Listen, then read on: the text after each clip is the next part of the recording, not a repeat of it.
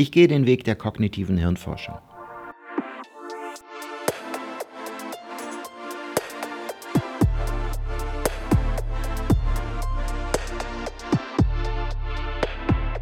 Hallo und herzlich willkommen zur zweiten Staffel des Podcasts Bildung verbindet vom Aedius Förderwerk.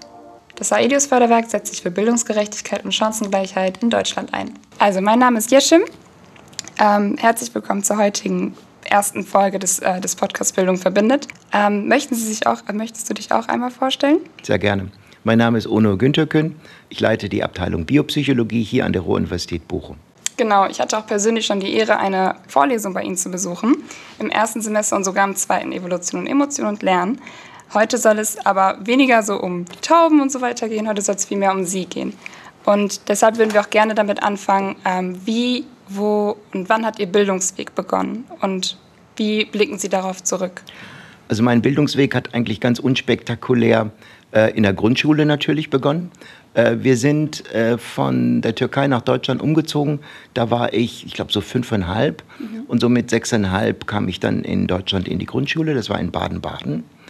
Und äh, die einzigen Dinge, die ich mich an der Grundschule, äh, an die ich mich erinnern kann in der Grundschule, ist, dass ich die ganze Zeit Dinosaurierbücher las, mhm. Äh, Heldensagen las und einmal, ähm, da ich ja im Musikunterricht, im Gymnastikunterricht und im Religionsunterricht immer draußen im Flur warten musste, weil Gymnastik äh, war eine Etage drüber und Musik auch und Religion war sozusagen nicht mein Ding, nicht meine Religion, ähm, abgesehen davon, dass ich keine habe. Ähm, und ich musste dann immer draußen warten und guckte mir dann die Tiere an. Mhm. Und eines Tages entdeckte ich in einem Spalt ein Vogelnest, ich vermute, es waren Spatzen, und unten im Schlamm lag ein toter kleiner Vogel, der wahrscheinlich aus dem Nest gefallen war. Und ich kann mich noch sehr lebendig an den Moment erinnern, in dem ich dachte, bestimmt ist das ein Archaeopteryx und ich werde ganz berühmt. Also das ist so meine erste Bildungserinnerung. Später kam ich dann ins Gymnasium und dann sind wir in die Türkei zurück umgezogen und ich habe dort dann das Abitur fertig gemacht und dort habe ich dann an Jugendforsch teilgenommen. Mhm. Und äh, das war unglaublich spannend, weil ich zum ersten Mal wirklich Wissenschaft selber machte. Mhm. Ähm, ich hatte damals ein Aquarium und interessierte mich dafür, ob die Fische in diesem Aquarium Farben sehen können und musste mir ein Experiment ausdenken, wie ich das testen kann. Und da wir in der Türkei Psychologie als Fach im Gymnasium hatten, hatte ich eigentlich schon sehr viel über Konditionierungsexperimente gehört und ich habe mir ein Konditionierungsexperiment überlegt mit diesen Fischen und habe das dann durchgeführt und äh, war eigentlich auch sehr stolz auf mich. Also heute weiß ich natürlich, dass die Schlussfolgerungen falsch waren, aber der Weg dahin war, glaube ich, nicht ganz falsch. Ähm, und dann ähm, war das so ein dreistufiger Auswahlprozess. In der ersten Stufe habe ich gewonnen, in der zweiten Stufe, da waren wir in Ankara, habe ich auch gewonnen. Also ich, die Gruppe, die der Gewinner wurde immer kleiner. Und dann kamen wir, und das war eben toll, 14 äh, Tage in, äh, an den Dardanellen in eine Bildungseinrichtung. Und da waren Wissenschaftler aus der ganzen Welt da. Und da waren ähm, Schüler in unserem Alter aus dem Iran und aus Pakistan da. Und wir haben für 14 Tage ein internationales Leben gehabt mit Wissenschaftlern aus der ganzen Welt, die Vorlesungen gehalten haben. Und das war ganz, ganz toll. Dann war die letzte Competition in Istanbul, die habe ich verloren. Ähm, das ist aber überhaupt gar kein Problem, weil es einfach, das Ganze war eine tolle Erfahrung. Und ich glaube, das hat dazu beigetragen, dass ich die Person geworden bin, die ich heute bin. Und dann kam ich zum Studium nach Bochum und der Rest ist eigentlich relativ klassisch. Äh, das heißt aber, dass die erste Schnittstelle zur Wissenschaft schon sehr früh stattgefunden hat. Also Sie wussten dann, wussten Sie schon sehr früh, dass Sie anfangen möchten zu forschen oder auch also lehren möchten. Naja, also das weiß man ja, also im Nachhinein denkt man sich immer, das war schon immer so. Aber äh, wenn ich Tagebuch geführt hätte, hätte ich, würde ich wahrscheinlich jetzt entdecken, dass ich damals überhaupt noch gar nicht wusste, was ich wollte. Aber das Interesse war da. Mhm.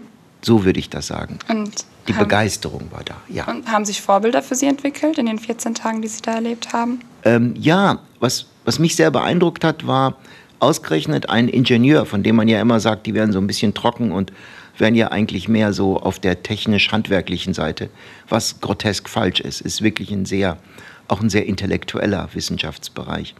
Ähm, er stellte uns immer komische Fragen. Er sagte, was meint ihr denn dazu? Was meint ihr ist die Lösung?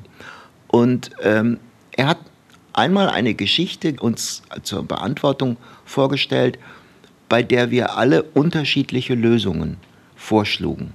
Und jeder von uns war davon überzeugt, dass er oder sie die richtige Lösung hatte. Und dann hat er gesagt, haben wir ihn gefragt, was ist denn die richtige Lösung? Und er sagte, das weiß ich nicht, weil ich habe euch nicht genügend Informationen gegeben, damit ihr überhaupt auf eine Lösung kommt. Ihr habt euch alle aus dürftigen Fakten etwas zurechtgedacht, wozu ihr eigentlich wissenschaftlich gar nichts sagen konntet. Deshalb ist eure oberste Aufgabe als wissenschaftlich gebildeter Mensch, an einer Stelle, an der ihr nichts sagen könnt, zu sagen, ich weiß es nicht. Ach, Und das fand ich einen sehr beeindruckenden Satz. Ja. Ich glaube, das war vielleicht eine der beeindruckendsten Erlebnisse in diesem Moment, den ich aus diesen 14 Tagen mitgenommen habe. Es gab noch viele andere schöne Dinge, aber das war auch etwas.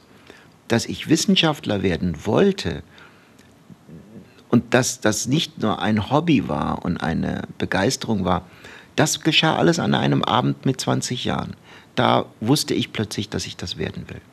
Das klingt mega interessant, vor allem auch, dass es so ein ein Umschwung ist, dass man eben eingestehen muss, dass man eben doch nicht weiß, wovon man so überzeugt ist, wissen zu müssen. Also dass man so überzeugt ist und ähm, sich dann letztendlich doch eingestehen muss, dass man die Frage letztendlich nicht beantworten kann. Und war für Sie denn unter anderem in diesen 14 Tagen irgendwann dieser Punkt oder sehr früh generell schon, dass Sie wussten, ich möchte unbedingt Psychologie studieren? Ja, das entstand im Psychologieunterricht in der Türkei. Ähm, zur ähm, Entgeisterung meiner Eltern, weil Psychologie war damals in der Türkei das softeste denkbare Fach und das hatte wirklich kaum irgendeine Zukunft und Bedeutung. Ähm, aber ich wollte es unbedingt machen. Und insofern war ich da auch, glaube ich, sehr dickköpfig und es gab immer wieder so sanfte Versuche, mich umzustimmen. Mhm. So im Sinne von, du könntest ja auch was Richtiges machen. Äh, zum Beispiel Medizin, Ingenieur. Ich meine, damals ganz klassisch. Ähm, war das ja, man, man wird Mediziner oder man wird Ingenieur. Rechtsanwalt ist ein bisschen schon, hat einen komischen Geruch und äh, Offizier ist auch noch in Ordnung, aber alles andere ist so ein bisschen komisch. Und Psychologie war oberkomisch. Aber ich wollte es halt. Ja. Ja, das kann ich von mir selbst auch zum Beispiel behaupten, dass für mich irgendwie klar war, dass das Interesse für Menschen, also vor allem für dieses Erleben, wieso sind alle Menschen so unterschiedlich, das war schon sehr früh da.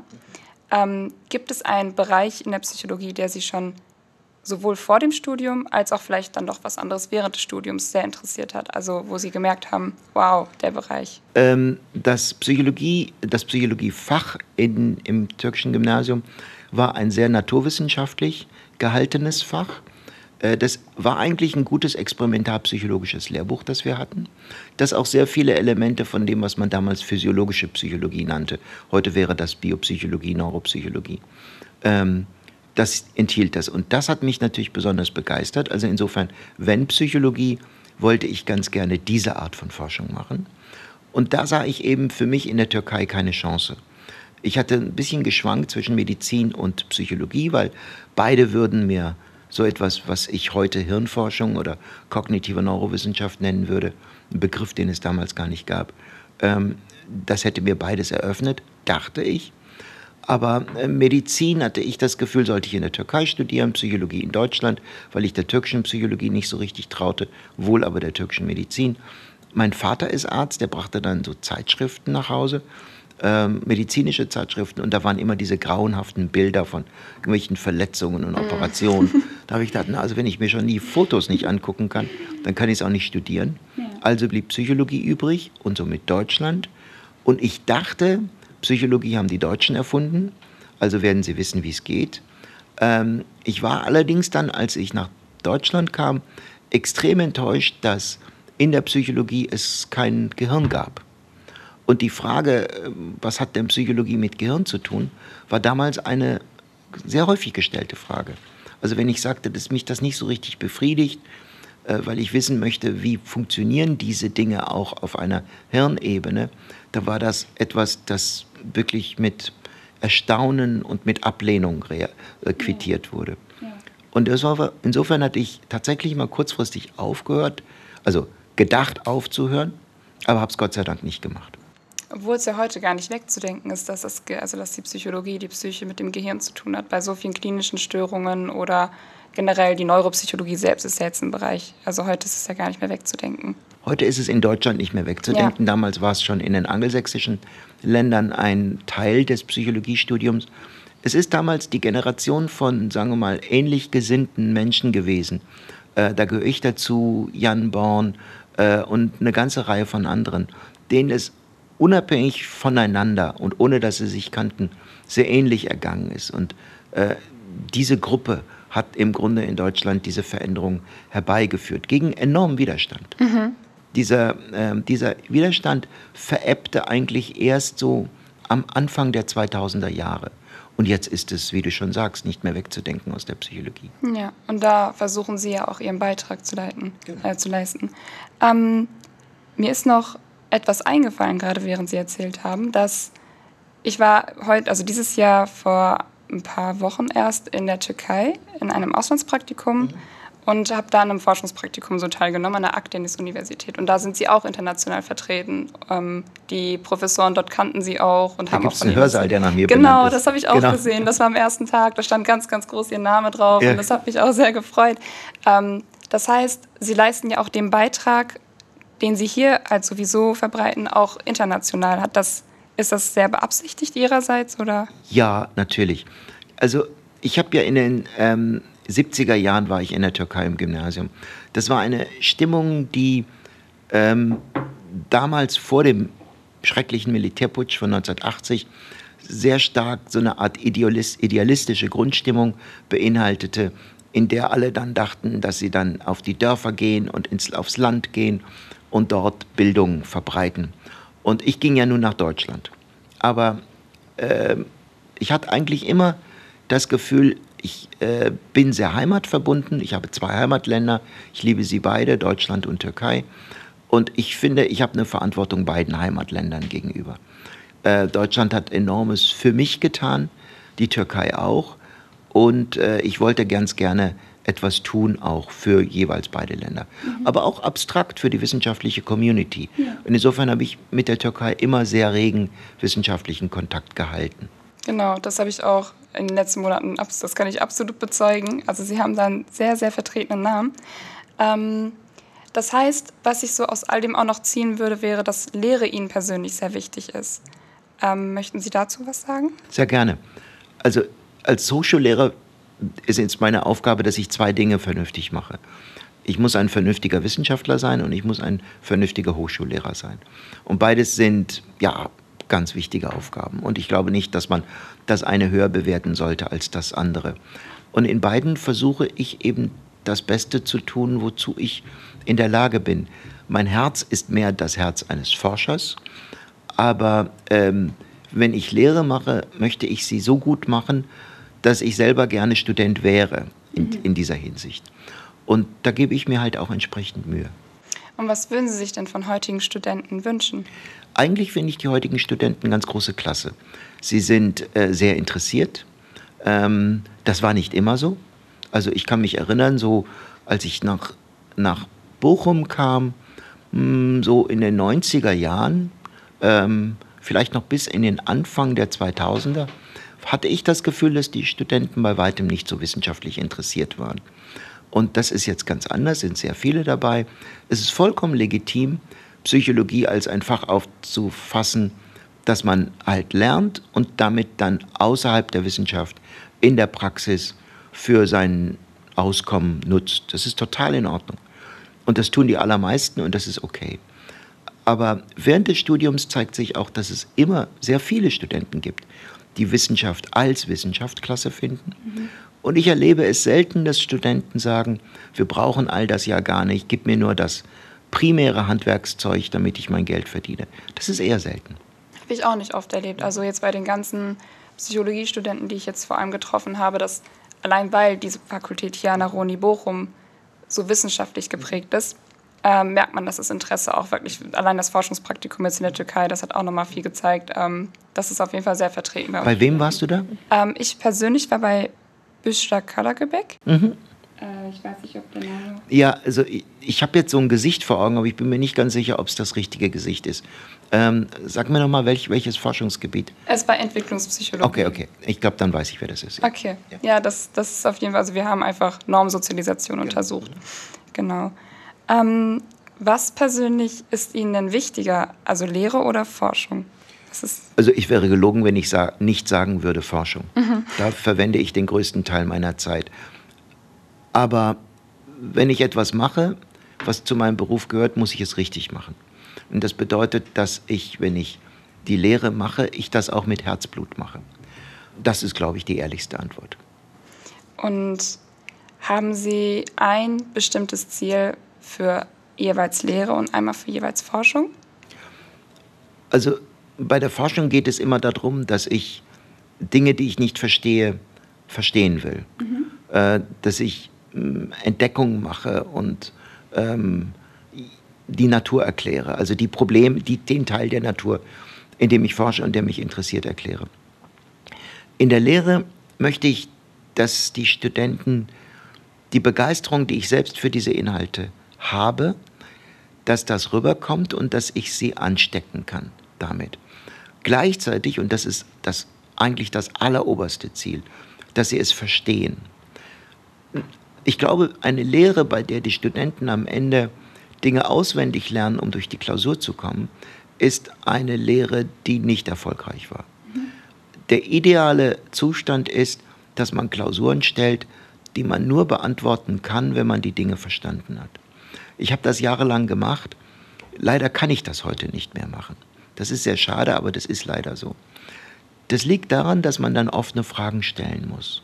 Und offene Fragen sind nach der Studienreform, die ich sehr begrüße, also nach dem Übergang vom Bachelor äh, zum Bachelor- und Master orientierten äh, Studiengangssystem, bedeutet das, dass die Studenten um jeden Fünftelpunkt kämpfen, weil sie natürlich Angst haben, dass sie eine schlechte Bachelornote haben und dann nicht in den Master kommen. Ja. Und das bedeutet, dass sie dann sagen, dieses Komma bedeutet aber doch, dass diese Satzteile getrennt sind. Und wenn man dann dieses Aber liest und dann das achte Wort von links, da steht ein besonders, dann müsste mir doch eigentlich eine Fünftelnote zustehen. Und das, das, das sind dann, da gibt es dann Tränen und schreckliche, furchtbare Szenen und so weiter und so fort. Das führt dazu, dass Fragen immer standardisierter werden, ja. damit man sie immer klarer für beide Seiten benoten kann. Und das bedeutet das Ende von Fragen, die wirklich im echten Sinne wissenschaftlich sind, ja. sondern es bedeutet eine standardisiertere Antwortform. Das ist sehr schade, mhm. aber so ist das nun mal. Aber Ihre Klausuren, das weiß ich noch, sind sehr davon geprägt, dass immer vier offene Fragen gestellt werden. Ja, der Versuch ist noch da. Ja, genau. ähm, genau, und auch das Ziel, also da kann ich für viele Studenten sprechen, dass sie das auf jeden Fall sehr erfolgreich auch, also einfach erreichen, ähm, weil es wird immer sehr, sehr von ihrem Unterricht geschwärmt. Und ähm, genau, das ist auf jeden Fall sehr, sehr gut zu hören. Ähm, ich sehe nur eine Verbindung zu dem, was Sie ganz, ganz, ganz am Anfang erzählt haben, nämlich mit den Vögeln und, ähm, und auch mit den Tauben, mit denen Sie heute arbeiten. Und sehen Sie denn eine bestimmte Verbindung zwischen all dem, wie Ihr ganzer Weg gelaufen ist? Sie meinten ja, Ihr Studium war sehr klassisch und dem, wie, wie Sie Ihren Weg gegangen sind und wer Sie heute genau sind. Also, ich hatte ja daran gedacht, ob ich aufhören sollte, weil ich das Studium nicht befriedigend fand. Und es gab damals einen Professor, der hat mein akademisches Leben gerettet. Juan Delius heißt er, ist ein argentinischer äh, Professor. Der arbeitete tatsächlich mit Tauben, so kam ich zu den Tauben. Ähm, und der machte genau das, was ich eigentlich immer machen wollte. Ich habe praktisch alle Kurse bei dem belegt, habe dann auch meine Diplomarbeit bei ihm geschrieben und dann später meine Doktorarbeit bei ihm geschrieben. Der hat mich natürlich extrem gefärbt und geprägt. Seitdem kann ich mich nicht mehr richtig anziehen, weil er war immer sehr schlabbrig in seiner Kleidung, hatte immer so vollkommen verfleckte Hosen und Hemden und die habe ich jetzt bis heute auch. Also das heißt, man ist so einem Prägungsprozess unterworfen. Der ist bei mir also leider sehr tief gedrungen. Und ähm, der gab mir im Grunde die Anfangsrichtung. Als ich sagte, dass ich mit 20 wusste, was ich werden will und was ich heute auch tatsächlich bin, war das, als ich zu ihm ging und ihn fragte, ob ich meine Diplomarbeit bei ihm machen könnte. Und er sagte, ja, natürlich und so. Dann sind wir verschiedene Themen durchgegangen. Und dann hatten wir uns auf ein Thema festgelegt und er sagte, ja, also wenn Sie zu diesem Thema ein bisschen was lesen wollen, dann gibt es eine sehr gute Diplomarbeit von einem früheren Kommilitonen von Ihnen, die finden Sie in der Institutsbibliothek. Und da sind so die ganzen Grundlagen zu diesem Problemfeld eigentlich sehr gut erklärt. Dann bin ich gleich in die Institutsbibliothek, habe mir die Diplomarbeit geliehen. Ich äh, wohnte damals in einem Studentenwohnheim und damals gab es noch Kopierer tatsächlich. Es gab Kopierer. Ähm, da fehlte immer der Toner oder Papier, aber es gab sie. Und an dem Abend gab es tatsächlich Toner und Papier im Kopierer.